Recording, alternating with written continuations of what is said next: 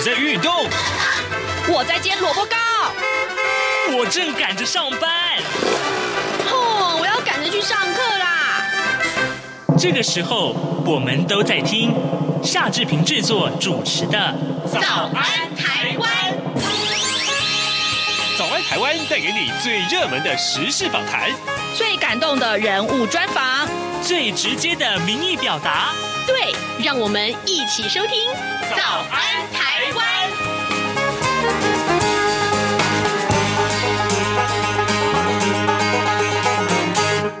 早安，台湾！我是夏志平。今天是二零二一年的五月二十一号，星期五。今天的志平为您安排的节目内容是，呃，张婉如啊、我们的好同事为大家所直播的访谈单元。各位，如果家里头有失智者呀，要怎么样让他戴上口罩防疫呢？受到疫情的影响呢，台湾日间照护跟失智据点的服务啊，通通都暂停了。那失智者呢，呃，顿时就没有地方可以去了，这可怎么办呢？呃，台湾失智症协会呢，最近就接到很多家属的求助电话。其实根据这个国外的防疫经验啊，呃，疫情当头啊，呃失智者被迫长期在家，跟家人的冲突就会越来越多，呃，最后导致了照顾悲剧频传。呃，再加上受到疾病的影响，失智者呢，很可能啊，其实可能是难以理解要怎么去落实防疫措施，不但是增加了自身的。的防疫风险啊，染疫风险更恐怕会成为社会防疫潜在的缺口。所以呢，呃，失智症协会呢，啊，他们就呼吁大家怎么样赶快，希望可以让失智者啊来打疫苗，这是很重要的。还有，这企业也可以怎么做呢？好，这个呃，社区怎么做呢？呃，这些通通是我们今天待会儿的访谈的单元里面的重点。呃，在请大家收听访谈单元之前呢，这边有一点点时间跟大家说一说各平面媒体上面的头版头条讯息。我们看到今天呢，仍然每个报纸通通都是锁定在疫情的报道上面。我们首先看到的是《联合报》啊，呃，增加了两百八十六例，这是本土个案。昨天啊，六六天已经飙破了一千五百个案例了。我们来看看《联合》报的内文，呃，中央流行疫情指挥中心昨天公布了国内新增加两百九十五名的这个呃病例，其中的两百八十六个病例是本土，那六呃九个病例是境外移入，已经连续六天新增本土病例超过了一千五百。例了，那么而且呢，每天的病例数都破百啊。呃，昨天呢也新增加了一例的死亡病例，这是在万华工作的七十多岁的独居女性，虽然呢被框列为接触者，但是她却失联了。呃，十七号被发现的时候已经没有生命迹象了。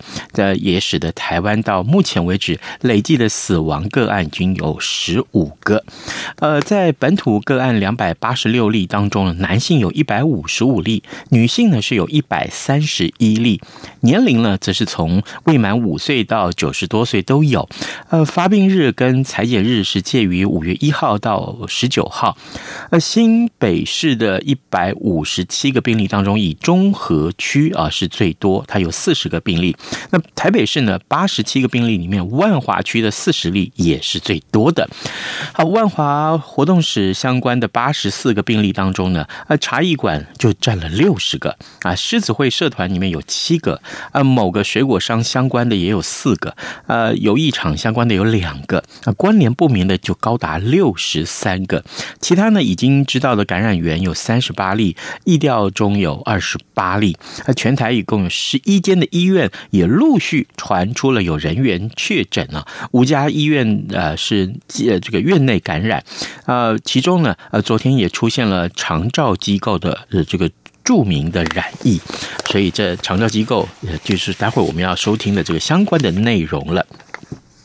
自由时报上面锁定的疫情的这个报道，则是告诉大家，双北夜市啊，还有市场的饮食摊都限制成为只能外带或外送啊。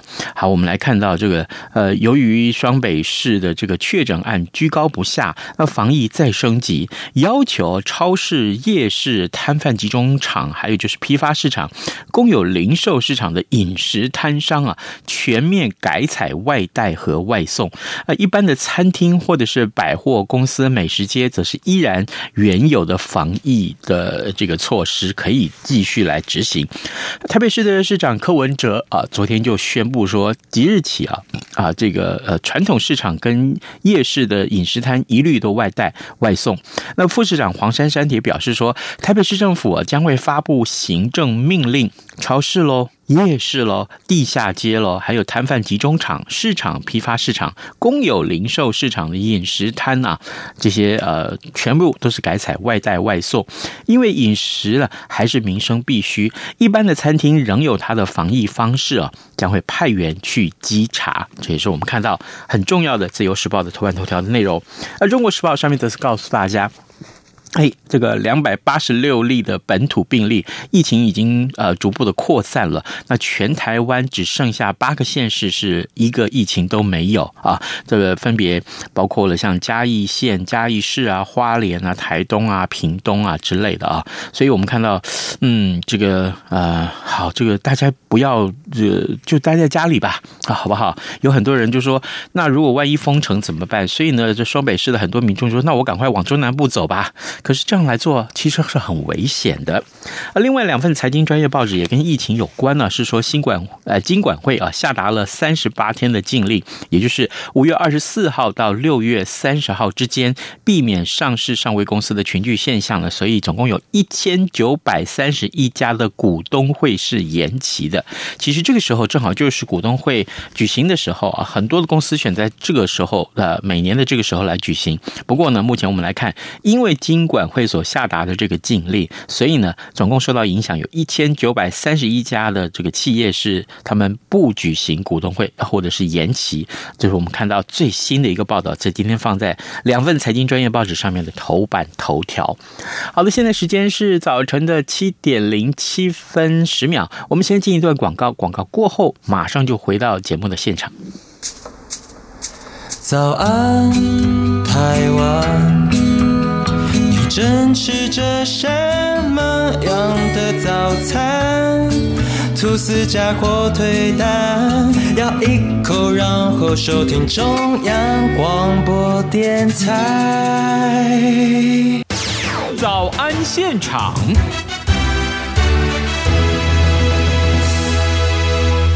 大家好，我是宛如。相信最近大家都看到了非常非常多有关台湾本土疫情的新闻哦。嗯，在这个疫情升温之下呢，政府的防疫措施当然就越来越严格了。嗯，但大家都知道嘛，要经常洗手，然后保持社交距离，避免受到疫情的影响。可是，听众朋友，你有想过吗？如果是失智症的患者，他们可能很难以理解现在人人所落实的防疫措施，这该怎么办呢？这可能是很多人还没有想过的事情。所以在今天，我们特别连线访问到台湾失智症协会汤丽玉秘书长来聊这个议题。当然，可能大多数人没想过，可是家里有失智症的呃患者的朋友来说，现在。可是家里头非常棘手的一件事哦，所以我们今天请秘书长来跟听众朋友详细来谈谈，面对这样的情况，他们其实也可以有一些 paper 可以去依循的。哎，秘书长您好。嗨，宛如好，还有听众朋友，大家好。秘书长，这个事情你们怎么去想到的？真的是觉得太佩服你们了。我我我们我们其实有非常多非常多的呃失智家庭哈，在使用我们的服务。是。那这段时间因为服务都停下来嘛哈，那家属们就会跟我们讲啊，就会抱怨啊，这个怎样，那个怎样哈，就一堆问题这样。所以这一个多礼拜，这个抱怨的电话 就是困难协寻的电话。对对，就是我们其实也是因为听到家属的心声哈，所以我们才呃这个发了这个新闻稿。像那一天家属就很担心，因为呃长辈一直想要出去，一直想要出去嘛哈，然后又不肯戴口罩，你要他洗手还不肯洗手，对，就完全没办法配合哈，所以家属其实压力非常大，他又怕出去会被罚嘛。对，因为你出去不戴口罩，其实这就是 于法有据，可以罚钱。大家都知道说要戴口罩嘛，哈，是。但是呢，对失智者来讲，哈，你现在跟他讲，转个头，等一下他又忘记了，嗯，没错。真的，他他也不是故意的，哈。所以家属其实也非常的无奈呀，哈。那这段时间，就是因为我们平常失智者大概都呃，譬如说有去日照中心啦，哈，还是有到我们失智的据点参加活动哦。那其实白天哦，参加这些活动对他们来讲，其实非常重要，帮助很大的哈。那家属呢，照顾上就没那么的辛苦。是。那现在哦。每天这样四眼相对哦，是是是，真的耶，因为你到日照机构、失智 据点，可能都还有一些专业的照顾啦。对，那你现在完全二十四小时要自己去呃协助的话，那该怎么办呢？嗯、所以今天我们就在空中告诉大家，在台湾失智症协会这边有一些方法是可以做协助的，像刚秘书长。一开始说到，那怎么样协助失智症者防疫呢？不断的提醒吗？不断的重复吗？这是一一种方式啦。可是说久了，其实照顾者也是蛮辛苦的。哎，真的真的会辛苦，而且哈，那个脾气哈，哎，对，这就担心了。对，真的，哎，我我们一般啊照顾小孩子哈，呃，如果他有去幼稚园去上小学的话，都都还好。对，那整天都在家里的时候，其实爸妈脾气也会上来。其实最近也在讨论这些。也在讨论这件事嘛？那失智者呢，就更没办法，你知道吗？嗯、就就你讲了，他等一下就忘记哦。然后讲了的事情，他也不见得能够理解哈。真的是，真的是很困难。所以啊，你知道，我们前几天其实就有一个家属就在说哈，他说可不可以哈，让我们先打个疫苗啊？哦，对呀、啊，因为就是嗯，他没他不受控嘛，哈，对，他、啊、也不是故意嘛，对，那你又怕他变成是防疫的一个破口。嗯、所以呢，因为昨天哦，就是那个新闻就说嘛，哎，这个美国要给我们疫苗嘛，哈，然后这十万的疫苗来哦，对，那是是不是可以让他们先打个疫苗，至少至少哈，它风险降低，万一他。不遵守规则的时候，你也比较不怕它变成是防疫的缺口。那对于家属来讲，那个压力就减轻一些了。嗯，所以失智症协会这边希望说，让失智症者患者考虑他们的困难跟限制，所以要能够的话，可以优先让他们打疫苗。嗯、那同时有一些呃要罚款的部分，这听起来蛮严重的哈。对呀、啊，也希望大家、这个、你看，我们很多首长都大声在说嘛，哈，看到没有这个呃戴口罩。就是罚嘛，没错啊。这当然罚对于我们一般人来说是会有警惕之效啦，是。但对失智症者而言，可能还是得劝导居多。对。但如果劝导再，就是因为秘书长说他也不是故意的嘛，然后就是真的难以遵守，就是打疫苗可能还是一个根本之道，因为以以免变成防疫缺口。是是，那我们呢家属哦，基本上都还是会很努力的帮忙哈，就是指着要把口罩戴上嘛哈。可是有些时候哦，就是家属一不注意，他可能因为戴着口罩，大家也知道不舒服嘛。对呀，他就自己就拿下来了。我觉得你这个根本就是很困难，更困难的一件事，真的很困难，真的很困难，就最好不要出门。好，真的是这样。是是啊，可是呢，因为他们这个天天去日照，天天去据点上课哈，他他就已经养成这样的一个规律的一个习惯，就是要出去。对，好，那你你真的把他这个关在家里哦，其实长辈脾气真的会上来，那个家家属真的是很不容易啦哈。所以我们现在是这样哈，跟家属说，呃，在家里面的时候呢哈，尽可能哦安排一些居家的一些活动啊，当然必须是这位长辈他喜欢的一些活动哈。那呃，譬如说了哈，这个长辈如果喜欢园艺的话呢，你就想办法让他去插花啦，弄一些花花草草啦哈，或者是喜欢唱卡拉 OK 呀，那你就想办法，就是让他，嗯，我们现在呃，不管是呃网络上啊，还是电视上，其实都可以有一些的歌唱的一些节目嘛哈，就让他唱一唱歌哈。那再来哦，我们有制作的三三个运动的影片，对，失智防疫动一动，对，从暖身操再再到一个主要的运动肢体活动，上肢的运动，然后有氧的运动这样哈。那我们这个呃带领的老师哦，因为他过去其实有很长一段时间都在带失智者的运动课程。所以他对于失智长辈哦会比较熟悉。那他用的方式呢，就是好像在跟失智长辈讲话一样。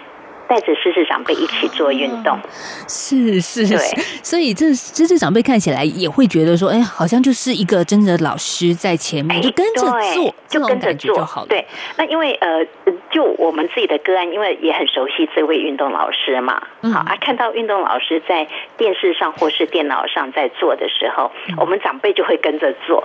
啊，是对啊，我我们真的就是有，就是有家属有跟我们回应哦，说很好，那他们就每天哈放这个影片，然后带着失智长辈一起跟着做，嗯，啊，那这样子哦，呃，对长辈来讲其实很重要，他白天至少有运动哈，晚上睡觉会睡得好一点。我们最担心的是长辈在白天的时候在家里，他就一直一直看电视睡觉，那，那晚上就困难了。对，晚上反而精力充沛。那对 对啊，这样子。我跟你讲，家属哈，哎，熬不了几天。我们每一个人哈，防疫都觉得有压力，对不对？对，好，不能出门嘛。那再加上要在家里头照顾失智长辈二十四小时哈，那真的是哈闷烧过。嗯，就真的，如果一闷之后烧成什么样子，就就有一点让人难以预测。对，所以真的没办法的时候呢，还是呃这个家属哦，呃还是要带着呃长辈出来走一下，然后到那个比较人少一点的公园呐，哈，那戴着口罩，呃出去走一走，哈，就是也要去放风一下，要不然真的会他们会受不了。对，其实去公园走走也是很好，因为其实天气还不错啦。然后傍晚的时候有点凉爽，还是要出去散散步。但刚刚有说到最困难那个，怎么样让长辈戴口罩？失智症患者让他把口罩戴住呢？哎，这真的是不容易的事情哈。那比起去年这个时候好太多，你知道为什么？去年这个时候，对。你知道去年这个时候哦，有你要抢口罩，对不对？对。然后口罩没几种，现在口罩实在是太多颜色、太多花色，你知道吗？是，还可以搭配衣服，你看大家多奢侈啊！还是搭配衣服的哟 哈。对。所以这个时候啊，其实家属们很可以让长辈自己去挑选他喜欢的口罩。哦，是这个好多了，比去年真的是好多了。嗯，好，那只要有人多赞美一下哦，长辈就会再戴得住。啊，另外一个哦，就是嗯，你可以试试看嘛，哈，有些长辈哦，对于呃钱很在意嘛，嗯，你可以在口罩上面哈，想办法给他画一个金元宝，好，或是贴一个金元宝的贴纸哈，你就告诉长辈说，这个带出去哈，可以招财进宝。哇，有道理哦。那其实如果不带出去也会被罚钱。我想长辈如果很担心，就是很节俭的长辈应该会觉得说，我不要被罚钱。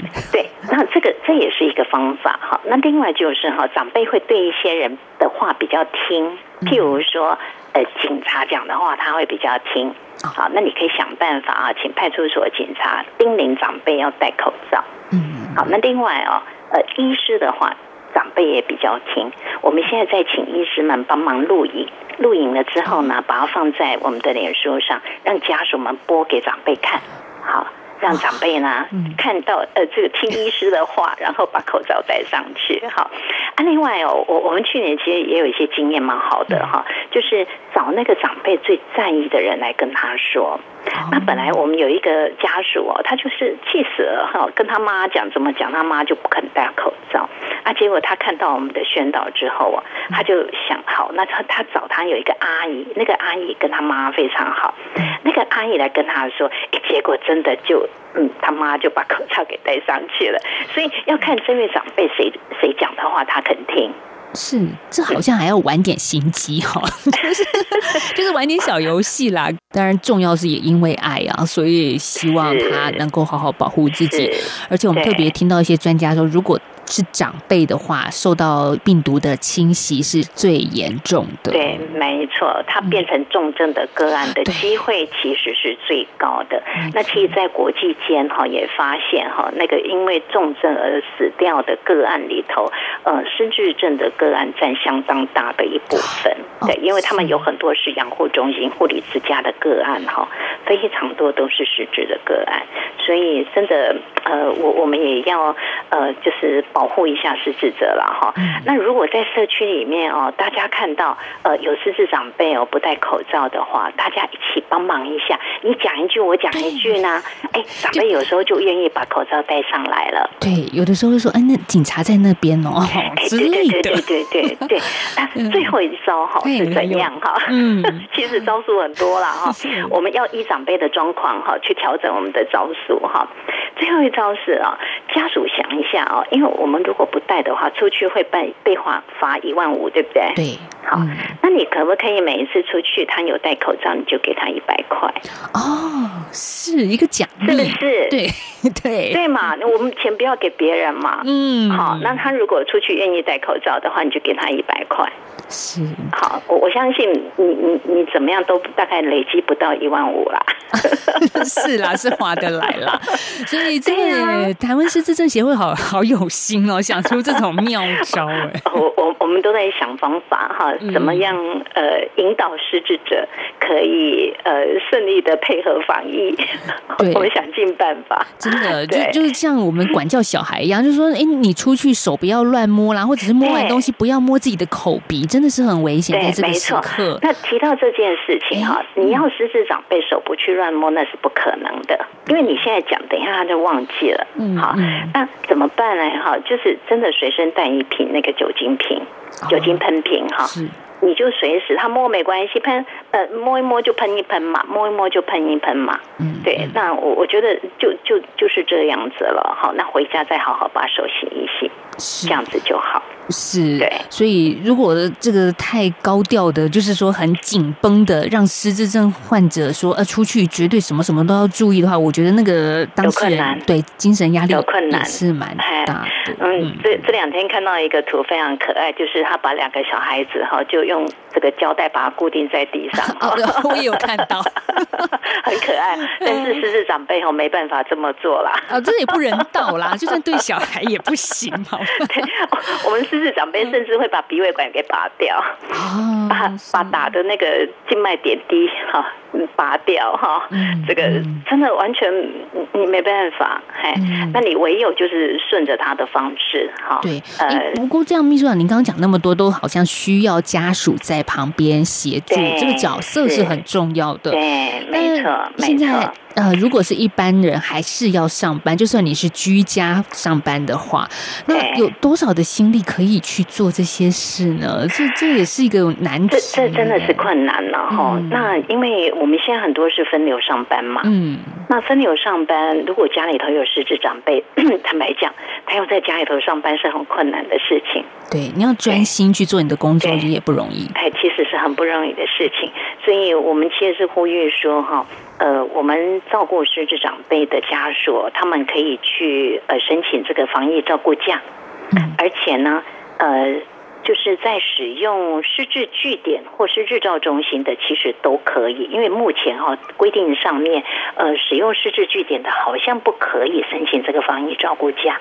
哦，可是现在据点没有营运啦。啊，对，那呃，但是原先公告的那个呃，可以申请防疫照顾假的，并不包含失智据点。哦，对，所以我们希望呃，这个使用失智据点的家属，他们也一样可以申请防疫照顾假。那同样呢，呃，因为本来财政部就有一个鼓励措施哈，如果企业可以让家属呃在防疫照顾假的时候有给薪的话，那财政部会给他。啊，税负的一个优惠，好，那我们认为也应该是这样，因为呃，家属真的很困难哈。呃，居家要照顾一位失智者，又同时呃要上班，这是做不到的事情。是真的。其实我们在跟秘书长聊之前，我一直都以为哈，只有学童家长会有这样子的困扰。其实我并没有想到，失智症患者的家庭其实也很需要这方面的协助。哎，非常需要。嗯、而且我我们还很担心嘞，因为如果没有足够的一些呃配套措施的话。其实哈，嗯，呃，甚至长辈在家里可能跟家属起冲突的机会是大的。嗯，是大的，对。嗯、那我们也担心会有一些的意外产生，然后过去可能也大家时而时而有的时候，文是就是就是一些意外啊，呃，这个家属嗯。就是两个人走不下去哈，啊，就就一起走哈，这样子的状况。对对对，这是我们不不不愿意见到的一个状况。好，所以希望呃，我们多一些的支持的措施，让他们在家里头照顾的时候不会这么样子的辛苦。好，至少呃减轻一些压力，就不会走到绝路了。嗯，其实真的在过去，你可以把这样子的专业照顾的这个负担委托给专责单位跟人呢。可是你现在得一个人在家里去承担这些责任，真的是不容易的。对，对嗯，那如果家属们呃，这个在照顾上，嗯。很困难哦，呃，不妨可以打个电话跟我们讨论一下，有没有一些方法哈？是。那呃，我们的零八零零专线哈，零八零零四七四五八零，零八零零四七四五八零，就是我帮你，对，是是是我帮您。嗯，对。那他的呃服务时间哈，呃，礼拜一到礼拜五有上班的日子哈，早上九点到晚上九点。是，这还蛮长的一段时间，十二个小时。如果您有任何需要的话，都可以去找寻可以倾吐的一个窗口吧。我觉得至少你可以吐吐苦水 哈。对对，就就算说，哎，好像刚刚嗯秘书长说的那些，我我好像落实起来都有点困难，该怎么办？或者说我跟呃家里的失智症的患者彼此之间的冲突增加了，我我又该怎么样去调试自己？嗯，对，没错，所以就可以打这次电话。嗯，那。之前其实秘书长也谈到说国外的一些经验啊，如果因为毕竟国外的疫情严重比我们更早了，哈，也时间更长，那很多遗憾的事情也就发生在国外的失智症的患者的身上，所以啊，我觉得。嗯，就是以他人的经验来警惕自己吧。我们这时候及早知道这件事情，及早做预防，当然也希望帮助这些呃家庭能够一起度过难关，因为他们的难关比我们自己要度过自己的难关更难，真的是双倍哎。对对，好，最后了，再请秘书长来，有没有特别要叮咛的话？我想，如如果呃听众朋友知道有呃朋友啊在照顾在家里头。照顾失智长辈的话，呃，不妨打个电话去关心一下哦，有没有什么需要帮忙的哈？那呃，这这样子呢，其实就给这位家属一个支持的力量了哈，知道有人在关心着，啊，也愿意帮忙，这就非常的好。那呃，如果呃，譬如说啊，帮忙买个东西过去啦，还是什么哈，能够做得到的，啊，或者你打个电话跟这个长辈聊聊天，那也非常好。好，其实就大家一起来帮忙。对，其实。每个人也都可以做到像这样子的事情。是的，是的。嗯，我们在今天节目访问到是台湾失智症协会的秘书长汤丽玉汤秘书长，谢谢秘书长跟我们的连线分享，谢谢。新冠肺炎疫情来势汹汹，要怎么办？别担心，只要确实的勤洗手，就能有效防范哦。对对对，洗手口诀我都记住了，要内外夹攻大立腕。彻底清洁手掌、手背、指背、指缝，还有大拇指跟手腕。最重要的是，整个过程要搓洗四十到六十秒，才算是有效的洗手哦。RTI 中央广播电台跟你一起守护健康。早安，暴马仔。好的，我们赶快来看看今天还会有哪些重要的新闻大事。大家都在问志平啊，很多人真的志平的连友啊，就是都会问说，哎，那什么时候这个数字会攀到最新最高峰啊？今天呢，啊，我们看到就是中华民国防疫协会的荣誉理事长王任贤，就是之前的我们这位的受访的专家，他告诉我们说，其实可能最高峰在下个礼拜三、礼拜四。啊，达到这个洪峰，然后呢，呃，大概六个礼拜吧，应该是六个礼拜，整个疫情才会要呃慢慢趋缓。但是呢，这也是先决条件，就是一定是有落实这个呃通报制度或裁减制度啊，这个一定是如此。如果没有的话，可能这个数据还很难说。好，另外就是呃这个检验量啊，呃报这个空报啊，就都塞车了，这是防疫的很多的困境啊。这也是今天平面媒体上面一直在探讨的话题。还有就是呃小孩子都放。都放这个呃，在居家了啊，都没有办法去上课了。那这个家长也很伤脑筋，所以今天我们也会有这样的新闻来告诉大家，家长啊，这工作跟家庭两头烧怎么办啊？这真的是一个困境。但此刻大家要有信心，而且要耐着性子来完成这个抗疫的过程。好，今天节目时间也到了啊，这个呃，祝您有一个非常安定、安全的这个周末，好吗？啊，下个礼拜一起来收听《早安台湾》，跟您说拜拜喽。